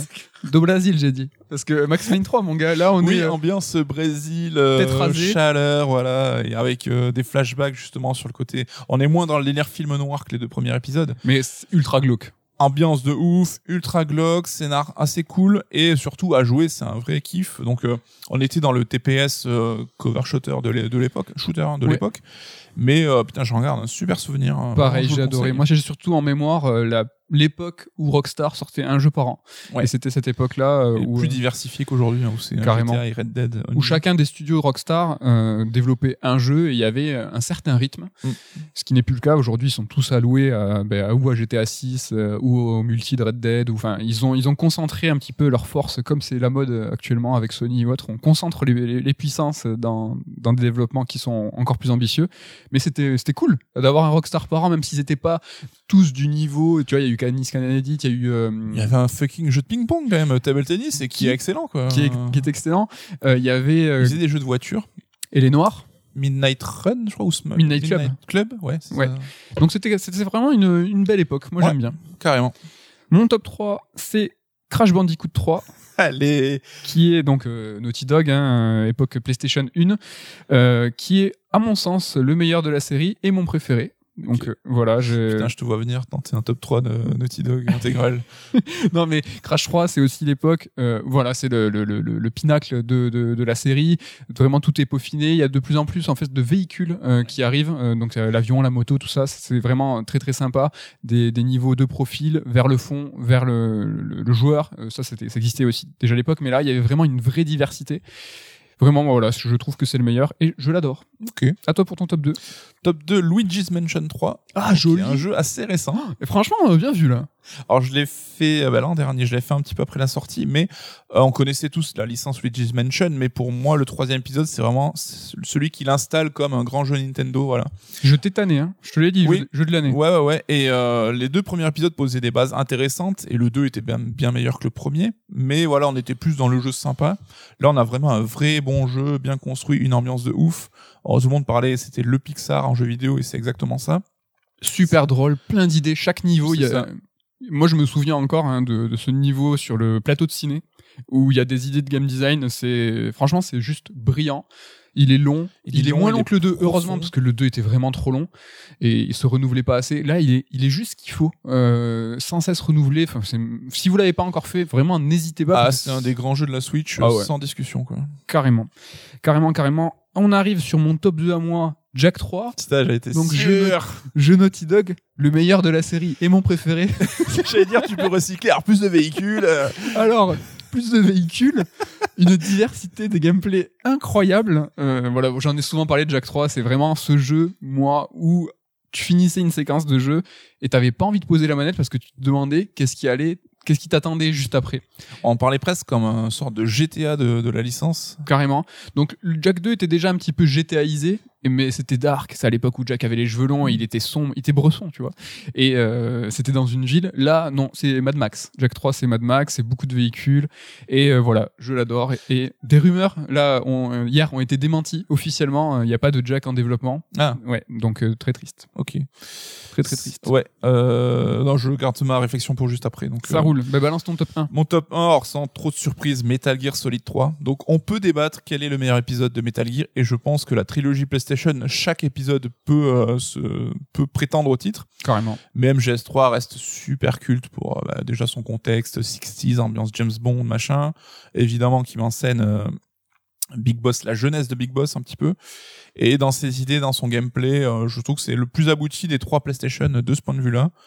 Et euh, ouais, évidemment, on va pas parler d'histoire avec The Boss et tout, qui était super belle. Donc euh, voilà mon meilleur des mon meilleur des trois. Ouais. Bon, je te rejoins pas sur le meilleur MGS, mais il est vraiment euh, exceptionnel. Et mon top 1, euh, sans surprise, c'est Street Fighter 3 Third Strike. Naughty Dog, non je déconne. C'est le meilleur de la série et mon préféré. En tout cas, Enfin ouais voilà, on, on fait pas des caisses. Un jeu très important pour nous, hein, qui, euh, alors, qui a pas nous inspiré le nom de, de la société, mais ça a contribué. C'est vrai que c'est notre. En tout cas, le nom d'un des podcasts, euh, d'un de nos podcasts. Exactement. Sur Strike. Sur Strike qui revient très prochainement. euh, même, je peux vous le dire, si je calcule dans ma tête, mercredi prochain, normalement, un nouveau Sur Strike avec l'équipe. Voilà pour le top 3 des 3. Tu avais pas une petite réflexion que tu te gardais là? Oui, alors euh, c'est vrai qu'on a fait ce top 3 des meilleurs 3, mais je me suis rendu compte en farfouillant un peu que souvent le troisième épisode de- d'une licence c'était rarement le plus apprécié. Donc j'ai quelques exemples là. Et je parlais de Jack 3, c'est vrai qu'il y a plein de gens, je trouve, qui, qui ne le portent pas nécessairement dans leur cœur. Donc je peux vous citer bah, Diablo 3, Dead Rising 3, Drakengard 3, Uncharted 3, Gears of War 3, on a Lost Planet 3, Dead Space 3, Ninja Gaiden 3, Assassin's Creed 3. Tu vois, c'est que des jeux euh, qui n'ont pas forcément fait l'unanimité. Ah, Moi j'en ai, un- j'en ai un autre, je sais pas si, est-ce que tu l'as dit au début Euh, je sais pas, vas-y dis. Parasite F3. Parasite F3 La putain, qui, rogne. est, qui est chiant, euh, relou. Donc ouais, les troisième épisodes. Alors dans la musique, t'as le cap du second album qui est toujours compliqué à négocier. Dans le jeu vidéo, ça serait le cap du troisième épisode. Sans le savoir, bah, du coup j'ai fait des contre-exemples. Mais je suis carrément d'accord, hein. c'est vrai que... J'ai mis Half-Life 3 aussi pour la blague, hein, évidemment, parce que Valve ne sait pas compter jusqu'à 3. Ok, ben voilà pour ce top 3 des 3. N'hésitez pas à nous balancer vos top 3 pendant que Nicolas Coursier explose, le explose le C'est la tradition, je pense. hein. Il faut que chaque épisode, je défonce mon micro. là il balance ses fiches, il est libéré. Voilà, j'étais en mode, ça y est, je je j'ai fini. C'est bon, j'ai passé mon examen, c'est bon. On est... C'est vrai que le second, quand on passe en premier, après on est tranquille. Après, tranquille. On tu peux faire des blagues de merde, euh, tu peux pourrir la rubrique Tu de l'autre. tu peux pirater la, la rubrique de l'autre. Ça fait Je toujours veux million employé d'ailleurs. Eh Ben écoute, euh, je te souhaite euh, bien du bonheur. Parce que c'est une rubrique. Euh, Est-ce qu'elle est marrante? Je ne sais pas. Est-ce qu'elle est polémique? Je ne sais pas. Est-ce que Square Enix serait un éditeur en carton? Alors sachez, euh, disclaimer, hein, on peut, on a l'impression que j'aime pas les JRPG, j'aime pas le Square Enix. J'ai défoncé Bravely Default, euh, j'ai défoncé euh, Certain Sentinel, euh, qui est un, un, un visual novel euh, très très jap. Mais si, j'adore. euh, Qui aime bien aime bien châtie dit. bien, je ne sais pas. Mais bon, là, En c'est en- carton, juste l'expression. hein. Peut-être que tout le monde la connaît pas. Ah c'est oui. c'est une critique. Euh, c'est pas bien. Euh, si t'es un éditeur en carton, c'est que t'es pas bien. J'aurais pu dire un éditeur en mousse. Je sais pas si les gens connaissent peut-être plus cette connaissez pas cette expression. expression? Voilà, un éditeur. euh, ben voilà, on va voir euh, s'il est en, en carton ou en mousse. En tout cas, cette réflexion, c'est en voyant la catastrophe industrielle qui est représentée par Balan que je me suis demandé comment son éditeur a pu valider ça. Comment l'éditeur a pu valider un tel jeu?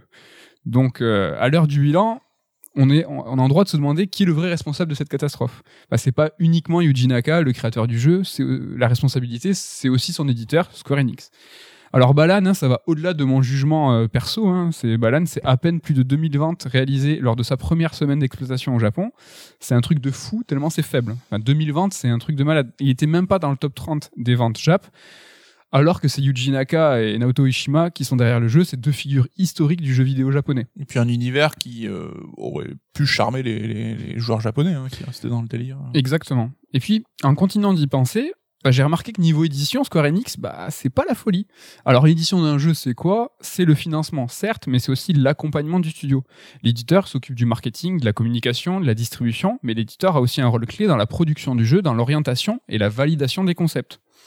Mais bon, avant de tirer des conclusions hâtives, remontons dans le temps et revenons un peu aux origines. Ça fait toujours plaisir. Ta, ta, ta. Alors, je vais pas remonter hein, jusqu'en 1986 et la fondation de Squaresoft, mais je vais commencer un événement important qui a changé la face de l'industrie et de Square, sa fusion avec Enix.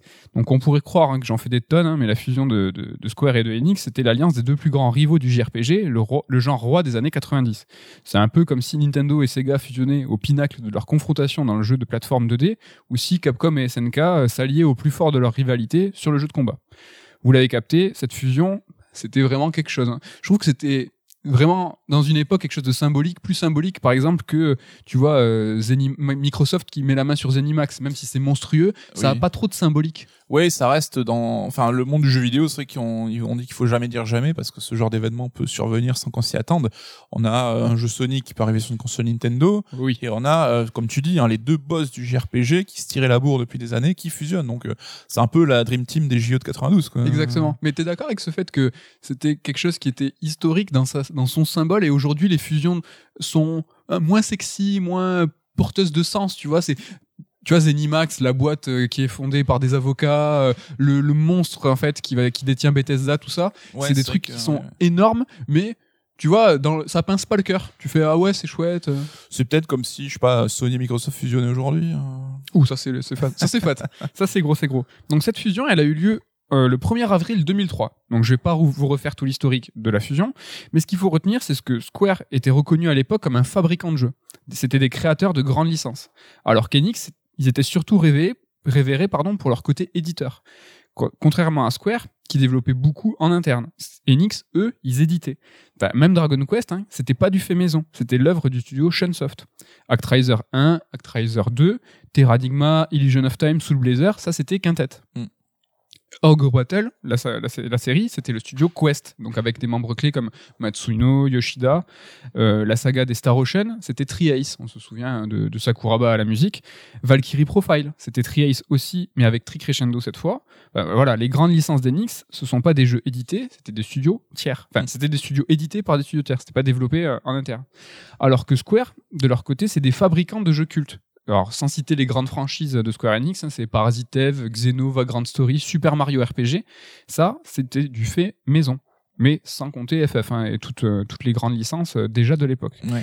Et Square, en fait, ils créent beaucoup de filiales en interne. La musique, le son, les graphismes, eux, ils créent des en interne, comme par exemple Visual- VisualWorks, par exemple, c'est qui est spécialisé dans l'image de synthèse. Donc euh, ré- très récemment, VisualWorks, euh, ils ont fusionné avec euh, ImageArts. Donc euh, ImageArts, c'est ceux qui ont fait Kingslev. VisualWorks, c'est qu'ils ont travaillé sur toutes les grandes cinématiques. Ça va de Tomb Raider à FF7 Advent Children Fin de l'époque. Ils ont fusionné très récemment et donc c'était le studio maintenant enfin cette entité s'appelle Square Enix Image Studio. Voilà. Mais c'est leur délire hein, ça les Japs ils montent des, des filiales des, des, des- des studios dans des studios on se rappelle euh, Clover euh, Seeds et tout ça. Donc euh, juste un petit mot sur l'édition côté Square. C'est pas la folie hein, ils ont fait Tobal 1 et 2 du studio Dream Factory. Et bon Dream Factory c'est Airgaze et The Bouncer. Voilà ça, ça, c'est quand ils éditent hein, Square Ouais. donc, euh, donc entre 2003 et 2009, l'entente entre Square et entre ça se met en place. Les deux entités euh, cohabitent, ils se regardent. Donc chacun cherche ses marques, c'est normal, il se passe pas grand-chose. Il y a peu de grandes licences qui vont naître dans cette période. On peut noter Drakengard en 2003 qui va donner Nier et Nier Automata. Il y a The World and With You, un jeu de Nomura qui, connaîtra un portage et une suite. Donc la suite elle s'appelle Neo The World and With You et elle sortira là le 27 juillet prochain mais elle sera plus réalisée par Nomura, hein, donc c'est un vétéran, hein, Hiroyuki Ito, hein, donc euh, coréel de FF6, FF9, FF12 après Matsuno. Bon, ça c'est lui, Ah merde, c'est Ito qui se retrouve sur euh, One and With You. euh. c'est ça. Et entre 2003 et 2009, pour ce qui est des nouveautés, bah, c'est tout. Donc on peut déjà voir qu'ils s'observaient. Bon, vous allez vous demander pourquoi j'ai choisi 2009 comme jalon. Pourquoi 2003-2009 ben, Parce qu'en 2009, il y a eu une autre absorption qui était importante dans l'histoire de la société, c'est le rachat d'Eidos. Un rachat de 93 millions d'euros. Donc j'ai calculé avec l'inflation, on parle de 118 millions. C'est que que, dalle. dalle. Ah ouais, de ouf. Enfin, pour vous donner un, un ordre d'idée, Sony qui rachète Insomniac, c'est 250 millions. Et à l'époque, tout le monde disait que c'était bradé. Que 250 millions, c'est que dalle. Donc là, on parle de 93 millions, 118 avec l'inflation. Alors, je vais vous faire la liste. Ils ont, Square a mis la main sur des, des, licences, des IP et un patrimoine. Je vais dire d'enculé, mais vraiment, c'était, en tout cas, belle affaire. Donc le but, le but de la manœuvre pour Square Enix, euh, c'est d'augmenter sa présence en Occident et de faciliter la distribution de ses titres au Japon. Euh, Pour rappel, en 2010, ils passent encore par Ubisoft pour distribuer leurs jeux. Ils font ça ils font pas ça eux-mêmes. Mais bon, en plus de la future facilité de diffusion et distribution en Europe et aux États-Unis, Square Enix hérite de grandes IP. Donc là, je vous donne quelques noms hein. Tomb Raider, Legacy of Kain, Sif, Deus Ex, Hitman et bien d'autres. T'as rien que Tomb Raider, la licence, j'ai l'impression qu'elle vaut plus que ça, quoi. Mais bon, là, on est en train de parler de l'édition de Square Enix et de ce qu'ils vont faire de ces licences. Et on va voir que chacune de ces licences entre les mains de l'éditeur, ben, elles vont petit à petit toutes s'éteindre. Bon, on va y aller crescendo. hein. On commence avec Pandemonium. Nicolas ne rigole pas. À l'époque, c'était quelque chose, en tout cas, moi, c'est un petit kiff perso, parce que je l'adore. C'est deux jeux qui étaient édités par euh, Crystal Dynamics, et qui- donc qui est, qui tombé dans l'escarcelle de, de Square Enix, et donc qui était développé par Toys for Bob. Ça doit vous dire quelque chose, parce que c'est le studio qui est à l'origine de Crash 4 et des remakes de la trilogie PlayStation, Crash et Spyro. Donc c'est des bons. Moi, je me suis, je- j'en parle parce que je me fais kiffer. Mais bon. J'aimais bien le premier Pandemonium. C'est une licence qui est non exploitée par Square Enix. Legacy of Kain. Donc, licence non, exploitée pardon, par Square Enix, deux projets annulés sous l'égide de l'éditeur japonais.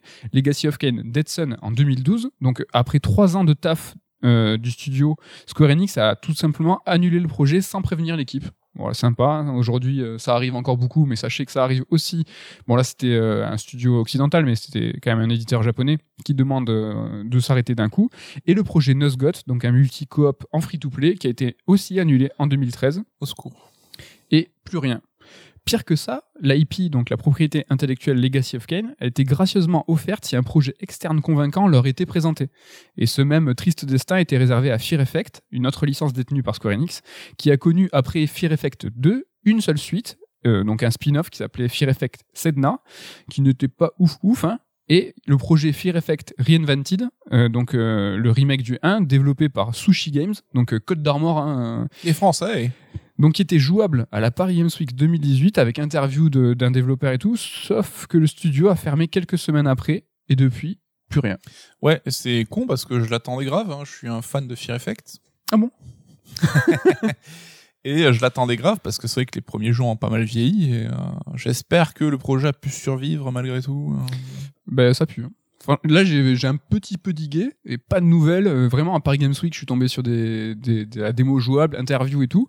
Et en fait, le, le boss, euh, il a mis la clé sous la porte. Il a eu d'autres projets. Euh, Là, le Sushi Games, donc c'est fini. Ouais, il me semble que le studio a changé de nom. Enfin, ils ont certains membres ou tous, je ne Mhm. sais pas, re- ont recréé un studio. Alors, je sais plus le nom, hein, mais Il euh, était carrément bien avancé et il était à l'époque prévu pour l'année suivante, donc 2019. ouais, ça pue quand même de ouf. Mais c'est très dommage. hein.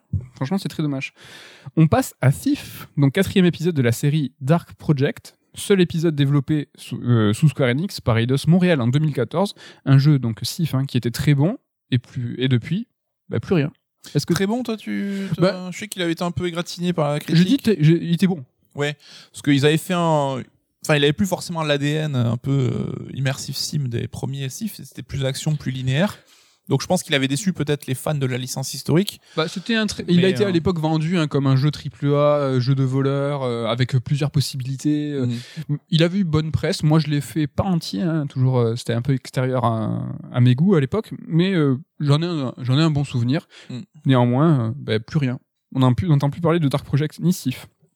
On passe à Deus Ex.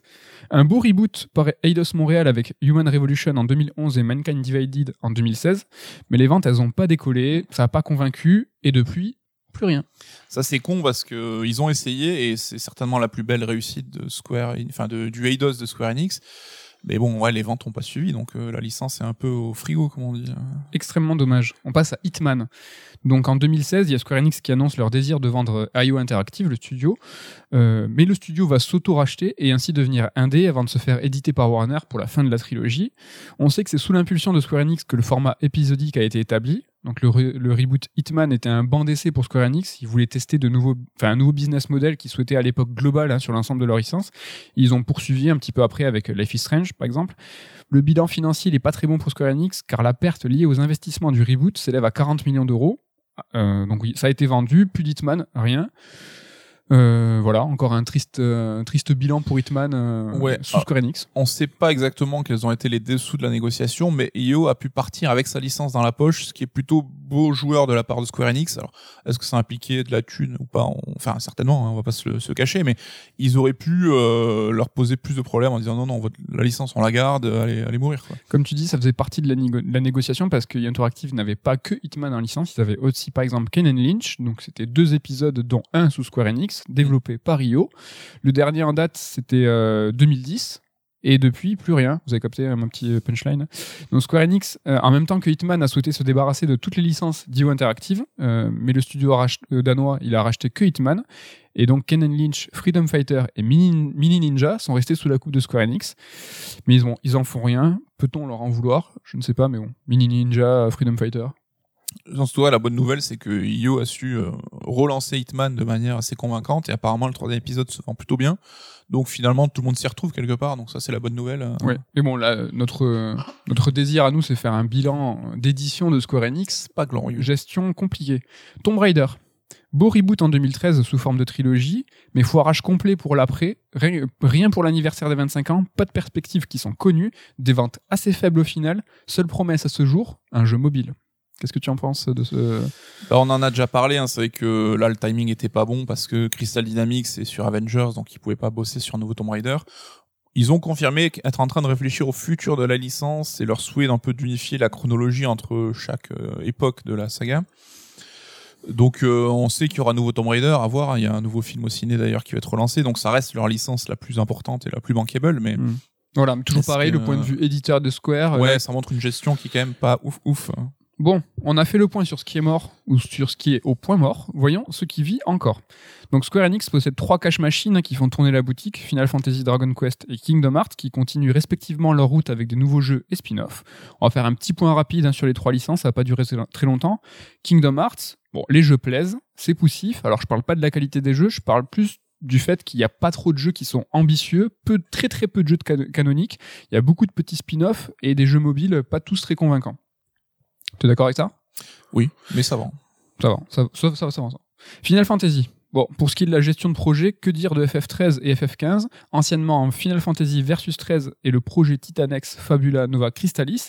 J'en dirai pas plus parce que ben, on a deux livres hein, de Jérémy Kermarek. Donc le premier sur Final Fantasy 15, la légende FF15 qui est déjà disponible, et la légende FF13 qui arrive euh, en vente en juillet prochain. Mm. Sachez que la légende FF13 sera quasiment aussi gros que la légende FF15, en sachant que c'est un livre qui est monstrueusement énorme. Donc Ouais. passionnant parce qu'il y a, voilà, en termes de gestion, ben c'est un truc de ouf, c'est historique. Donc voilà, hein, toujours pareil, on, on parle de la gestion de projet, c'est compliqué. Pour ce qui est de l'avenir, on a FF16, FF14, FF7 Remake par 2, puis FF7, FF7, FF7, FF7. On va se manger du FF7, euh, ne plus savoir qu'en faire. Dragon Quest, ça va. J'ai l'impression que c'est le bon élève. Les, spi- spin-offs sont de qualité, qu'ils soient sur mobile ou qu'ils soient en jeu. On a des, euh, des, des spin-offs qui sont solides, hein, vraiment, c'est très c'est chouette. Et un épisode 11 qui était très bon. Je, Dragon Quest, il- Ouais, Dragon mais- Quest c'est le bon élève. Oui, mais on voit voilà que euh, bah, c'est Yuji Horii qui tient euh, tout ça d'une main ferme. euh, Et donc, euh, quand t'as un mec qui sait de quoi il parle et qui un peu décide pour tout, bah, on voit que ça se passe quand même mieux que quand Bah, c'est la où- gestion partagée. C'est là où je voulais un peu en venir, c'est que en termes d'édition, bah, ce qui est en interne, Kingdom Hearts et FF, c'est compliqué. Alors certes, il y a Nomura, je suis pas sûr que c'est le plus simple à gérer, mais Dracoué, qui est quelque chose qui est un peu l'hé- l'héritage d'Enix en externe, avec Yoji Ori qui fait son business et qui doit dire euh, le frère laisse-moi faire, ça va. Ça a l'air, c'est carré, c'est propre. Je l'ai dit, hein, moi les spin-offs, je les trouve tous euh, carrés, que ce soit Builders, que ce soit le, le Musso, euh, les mobiles, les jeux mobiles sont très propres, à succès. Franchement, mieux, bien Yojori est bon gars. Franchement, tu fais bien. Tu fais bien le taf. Bon, ce qui est important pour Square Enix, c'est aussi son patrimoine, qui est remis au goût du jour de façon un petit peu étrange, parce que dernièrement, c'est les séries Mana et Saga qui reviennent en force. Bon, espérons qu'ils poursuivent la démarche en adaptant un petit peu aux attentes des fans, parce que tu penses, t'es d'accord avec ça euh, Voilà, c'est ça. Là, c'est les Mana, les Sagas, c'est chouette. Il y a des fans, c'est Ouais. clair. Mais ça reste de la niche et comme on disait, c'est que Square ressuscite un peu les licences que personne n'attend et euh, laisse de côté celles que tout le monde voudrait finalement quoi. Même si ça reste des bonnes nouvelles. Hein. Voilà, donc les trois piliers de licence historique, voilà pour ce qui existe, mais on va se pencher un petit peu sur ce qu'il y a de neuf chez Square Enix. Bon, pour ce qui est des nouvelles IP et nouvelles séries, on peut parler de Bravely Default 2012 et Octopath Travelers en 2018. C'est peu. On se demande où est passée l'usine à JRPG de qualité, hein. mais bon, les versants production interne est décevant, l'édition du studio externe est inexistant. Ah, excusez-moi, je me suis trompé. En, en, en externe, il y a le- l'édition des jeux du Tokyo RPG Factory, hein, donc euh, édité par Square Enix, donc I Setsuna, Lost Sphere et On- Oninaki. Voilà.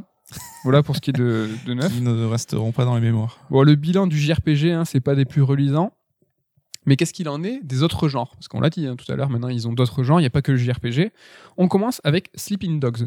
Donc moi c'est un, jeu- enfin, c'est un jeu qui a été abandonné par Activision en tant que True Crime Hong Kong, puis repris par Square Enix. À mon sens c'est un jeu qui était vraiment très bon.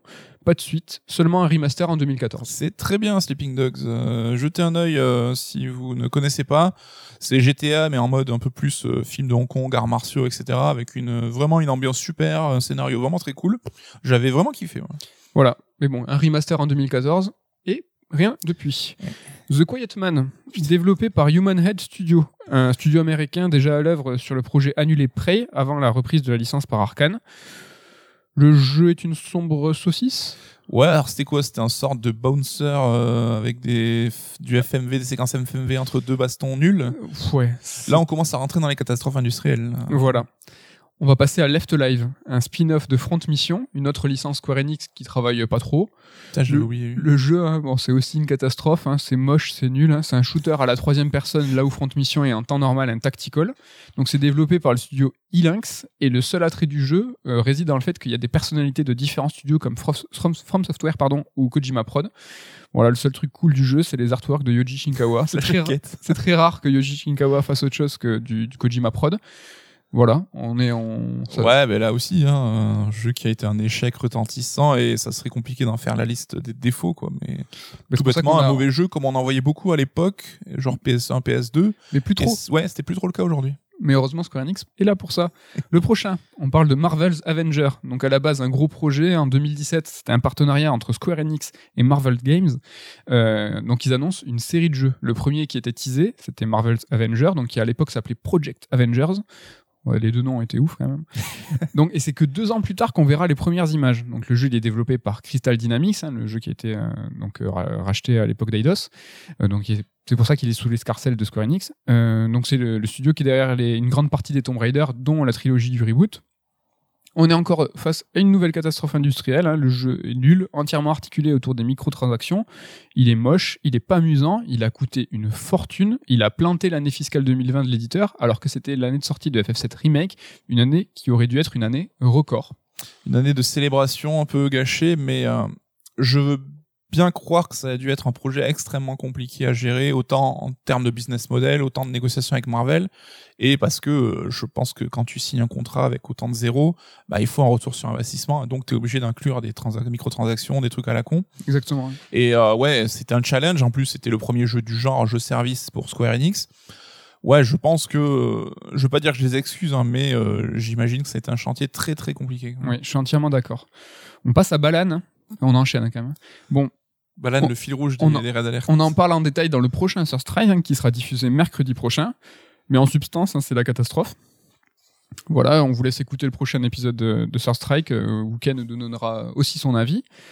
On passe à Outriders, un, jeu qui est développé par les poètes hein, de People Can Fly, hein, donc euh, qui Gear Judgment, Bulletstorm et Painkiller. hein. donc c'est un looter-shooter. Je l'ai essayé vite fait, il est dans le Game Pass. Dans le Game Pass Game Pace. dans le Game Pass. Je peux pas trop donner mon avis, mais bon, de ce que j'ai lu, ça semble être un jeu tout juste potable. Ce qui nous intéresse, c'est le rôle de Square Enix dans son rôle de support et d'accompagnement. Bon, après une campagne de communication, je trouve un peu bif-bof, hein, une mise en ligne d'une démo flinguée qui a un peu tué le buzz, qui était même pas, euh, qui a pas décollé. C'est un peu leur coup spécial, ça. Ouais, c'est un peu le coup, ouais, avec Balan, exactement. Le travail de Square Enix, c'est un peu distingué par un appui technique du studio pas suffisant du tout, difficulté de connexion, gros patch, c'est le feu à la baraque euh, lors du lancement. Et lors de la commercialisation, il y a eu un peu un rattrapage aux branches de dernière minute avec un lancement qui était multiplateforme du titre, mais avec un deal signé avec Microsoft à la hâte pour une sortie Game Pass Day One. Bon ben niveau édition, encore une fois, c'est un peu la, folie quoi. Enfin, c'est pas la folie justement. Ouais, mais je pense que Square a dû pousser un ouf de soulagement quand ils ont signé le deal Game Pass parce que ils se sont dit oh là là, on s'approche d'une catastrophe, on va au moins euh, récupérer un petit chèque, euh, prendre ce qu'il y a à prendre. Après, j'ai l'impression que le jeu euh, fait le taf pour certains joueurs, mais c'est plus parce que il y a peut-être pas grand-chose d'autre à jouer en ce moment. Mais euh, ouais, encore un plantage. euh, Voilà, on a un petit peu aligné là l'édition des autres genres hors JRPG. On va essayer de parler des succès. Allez quand même, on soyons un petit peu positif. Just Cause. Euh, on dirait que j'ai dit juste cause. Juste cause. Just Cause. Donc quatre jeux, dont trois sous Square Enix, licence bien travaillée, régulière, succès public et critique plutôt bonne.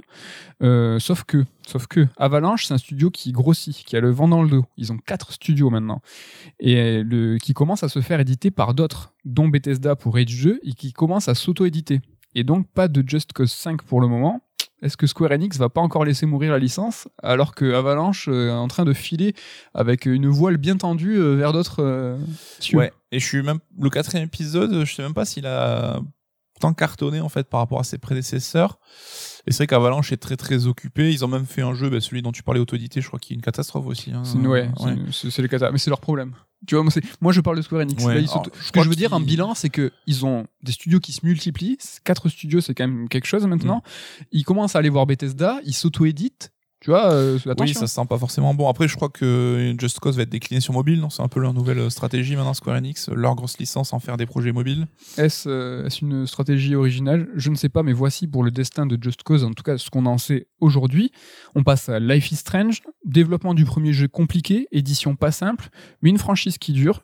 Donc, mais attention, Dontnod n'est plus aux manettes du dernier épisode en date, qui, a été annoncé. Est-ce qu'on peut avoir peur d'une mauvaise gestion de Square Enix, Square Enix qui donne la licence à d'autres studios, en l'occurrence c'est Deck Nine, qui va tirer sur la corde avec des suites et des spin-offs peut-être moins convaincants que les, que les premiers projets, enfin les premiers jeux canoniques qui eux étaient euh, de qualité et qui, ont vendu euh, alors que c'était assez niche, quoi. Ouais, euh, je pense c'est un peu le, la belle histoire, Life is Strange. Je pense pas que Square pariait beaucoup sur ce projet-là, mais ça a eu un super retentissement. C'est devenu une licence forte hein, du jeu vidéo, on va pas se, se le cacher, avec, comme tu l'as dit, deux bons jeux. On va voir ce que euh, c'est Deck Nine, c'est ça, va en Deck faire Nine, avec euh, le troisième épisode, euh, un mi-spin-off. mais- C'est ça ma crainte. Est-ce que là, des- un autre studio, c'est plus Dontnod, est-ce qu'ils vont tirer sur la corde? Est-ce qu'ils vont commencer à multiplier les spin-offs? Ouais, je sais que Before the Storm, donc qui est le premier Life is Strange développé par Deck Nine, qui euh, était une préquelle au premier épisode, était, était correct, mais pas ouf. hein. Il manquait un peu le génie évidemment derrière. Oui, mais ça a ça commencé. sera la même chose Est-ce que t'es pas d'accord pour dire que ça a commencé à entacher justement la belle histoire? Les gens commençaient à dire c'est un Life is Strange like, c'est ah oui Mhm. c'est du Life is Strange peut-être sans panache, sans génie. Et là euh, multiplié, f- Je pense que cet épisode-là à venir va un peu être décisif pour la série. Quoi. Si euh, on voit qu'ils ont un peu euh, augmenté leur niveau, Deck Nine et font un vrai bon jeu, bah ça, la licence repartira sur des bons rails. Si c'est un échec, ça pourra marquer la mise au frigo du, de la licence aussi, encore une fois. Eh ben voilà pour les succès, hein, c'est pas grand chose. en ce qui donc voilà, je, je m'intéresse à chaque fois à ce qui est à côté, ce qui est propre à l'édition. Je parle pas du succès de Final Fantasy VII remake, Mhm. même si euh, on va le voir, hein, c'était un projet qui était euh, très long à développer, à poussif. aussi, ouais. On va voir maintenant ce qui nous attend euh, à l'avenir avec Square Enix. On a Project Triangle Strategy, donc un tactical façon Octopus Traveler, et Forspoken, euh, dont on a vu une petite vidéo. Voilà pour ce qui est développé en interne. Et il y a aussi Babylon's Fall, un jeu qui est développé par Platinum. Ouais. J'ai l'impression que c'est un remaster d'un jeu PS3 perso, mais ouais, euh, et puis euh, apparemment le développement a l'air compliqué parce qu'on entend parler depuis des années, on a très très peu vu de choses dessus. Donc voilà pour ce qui est l'interne, voilà pour ce qui est de l'édition avec le jeu Platinum. Au final, quand on regarde dans le détail, on remarque qu'en ce moment, Square Enix ne publie pas beaucoup de bons jeux et qu'ils laissent mourir des licences qu'ils ont en main. À côté de ça, l'éditeur favorise des titres de son patrimoine que tout le monde se fout et galère à sortir des épisodes canoniques des grandes sagas. Kingdom Hearts 3, entre le 2 et le 3, le canonique, hein, il y a eu 14 ans. FF7 Remake, 5 ans après l'annonce pour le développer. FF13, FF15, pas besoin d'en parler. Pas compliqué ce bilan, j'ai l'impression quand même. hein. Ouais, et c'est vrai qu'on parlait de belles surprises avec Life is Strange. La seconde bonne surprise, c'est la licence Nier, hein, qui là aussi est ressortie du Diable Vauvert et qui a cartonné là à un niveau où personne ne l'attendait. Et euh, au-delà du remake qui arrive dans quelques jours, on est à peu près tous certains qu'il y a un troisième épisode qui est développé en interne, avec, euh, enfin justement avec Taro Yoko. Est-ce qu'il y aura Platinum justement en externe peut-être ou pas? Là, ouais, donc on voit que avec les succès maison, on- ils arrivent quand même à contrebalancer un petit peu ces mauvaises décisions, avec les succès surprises également. Mais il y a un moment où ils sont sur le fil du rasoir et euh, si le gros succès maison marche pas, je pense que la perte engendrée par la section édition va peut-être pouvoir leur être fatale. C'est ça le truc. Bon, je minimise pas la qualité et le prestige incroyable des jeux antérieurs à 2003, mais la fusion avec Enix, elle a beau avoir sauvé l'entreprise, j'ai quand même l'impression que Square ne parvient pas à retrouver, tu vois, le lustre euh, d'antan.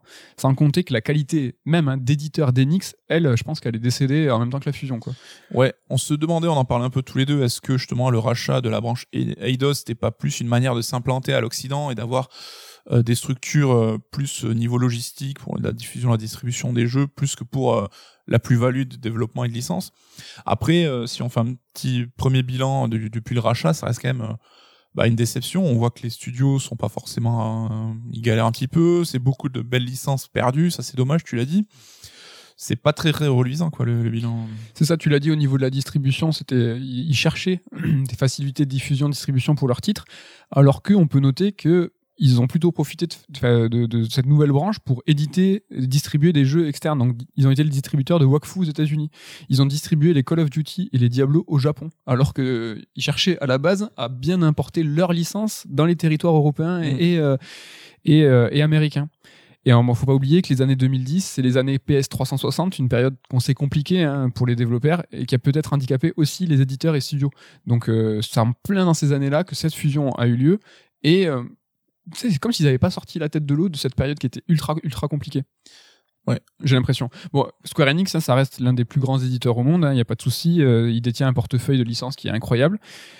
On pourra trouver des contre-exemples. J'ai essayé de faire ça un peu de façon euh, transversale, c'est sûr, mais j'ai quand même listé tout ce qui était nouveauté, édité euh, en interne et externe. Il y a eu des grandes difficultés en, euh, de développement, des choses qu'on n'est pas au courant où on le saura sûrement jamais, qui peut qui peut peut-être minimiser, tu vois, ce bilan un petit peu noir que j'ai dressé.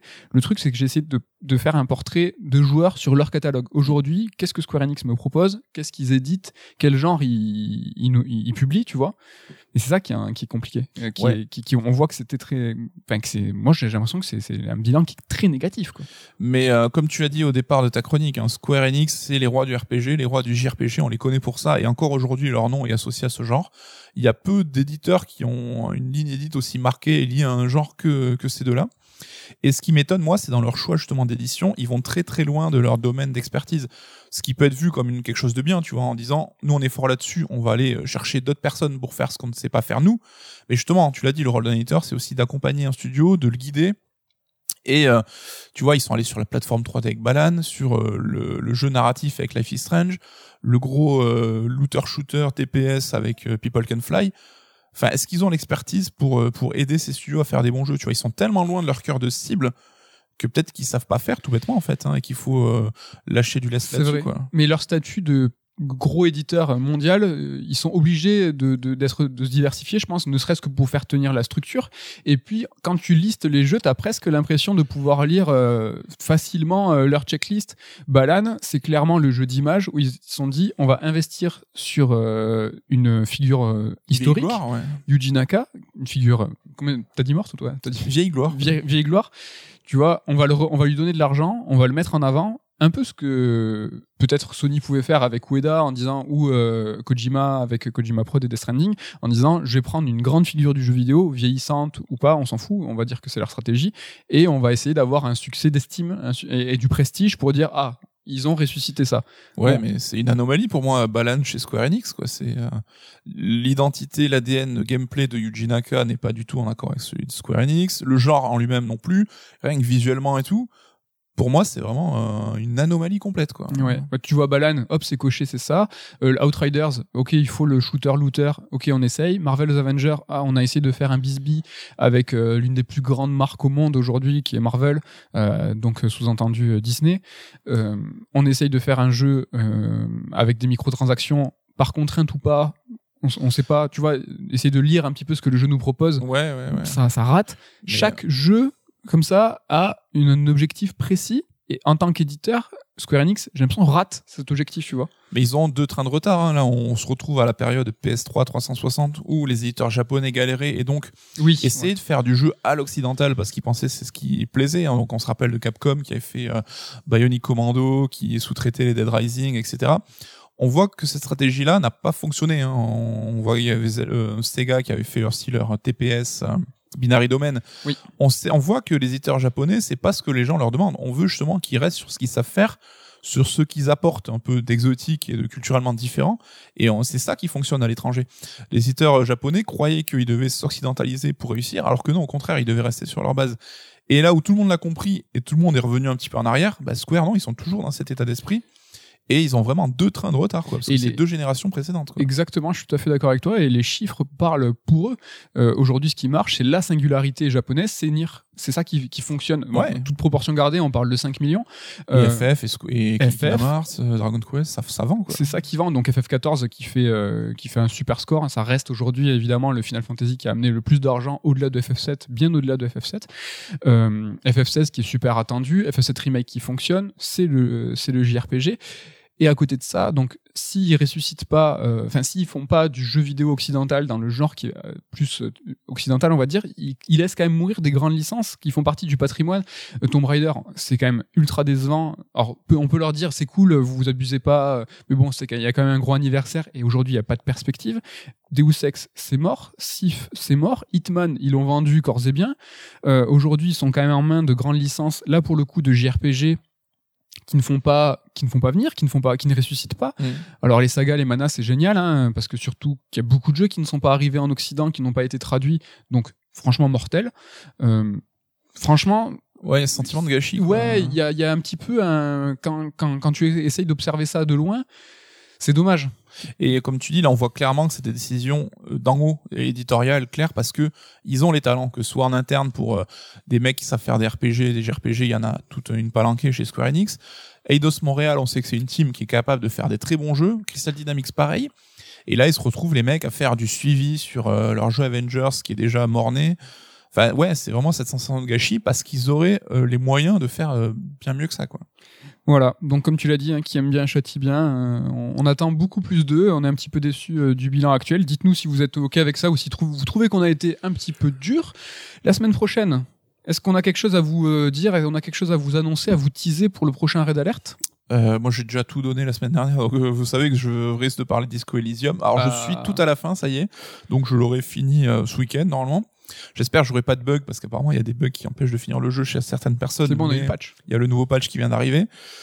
Donc euh, voilà, après ça sera par quel bout prendre un petit peu euh, ce jeu-là, qui reste un jeu assez singulier. Ouais. Mais normalement la semaine prochaine, on en parlera. Bah pareil, ouais, je vais t'accompagner sur Disco Elysium euh, que j'ai co- que j'ai bien commencé et que, que je vais poursuivre. Donc on, on y est la semaine prochaine, le nouveau. La euh, pression. Ouais, ça y est, c'est le nouveau Disco Elysium. Euh, mercredi prochain sera diffusé un Third Strike. Normalement, j'espère qu'on nous porte pas le, le chétan, mais euh, voilà, il y a un Third Strike avec euh, avec l'équipe sans Ludo. Mais on parlera de Monster Hunter Rise, on parlera de Disco Elysium un petit peu avec Damien, je crois. Ça va être cool. Euh, On enregistre dans quelques heures d'ailleurs. c'est ça. Donc euh, l'occasion, bah, je leur fais pas la bise parce qu'on les voit tout à l'heure. On leur dit merci quand même. On vous remercie à vous pour votre fidélité et votre écoute, et on vous dit à la semaine prochaine. Semaine prochaine, bye bye. Bye bye.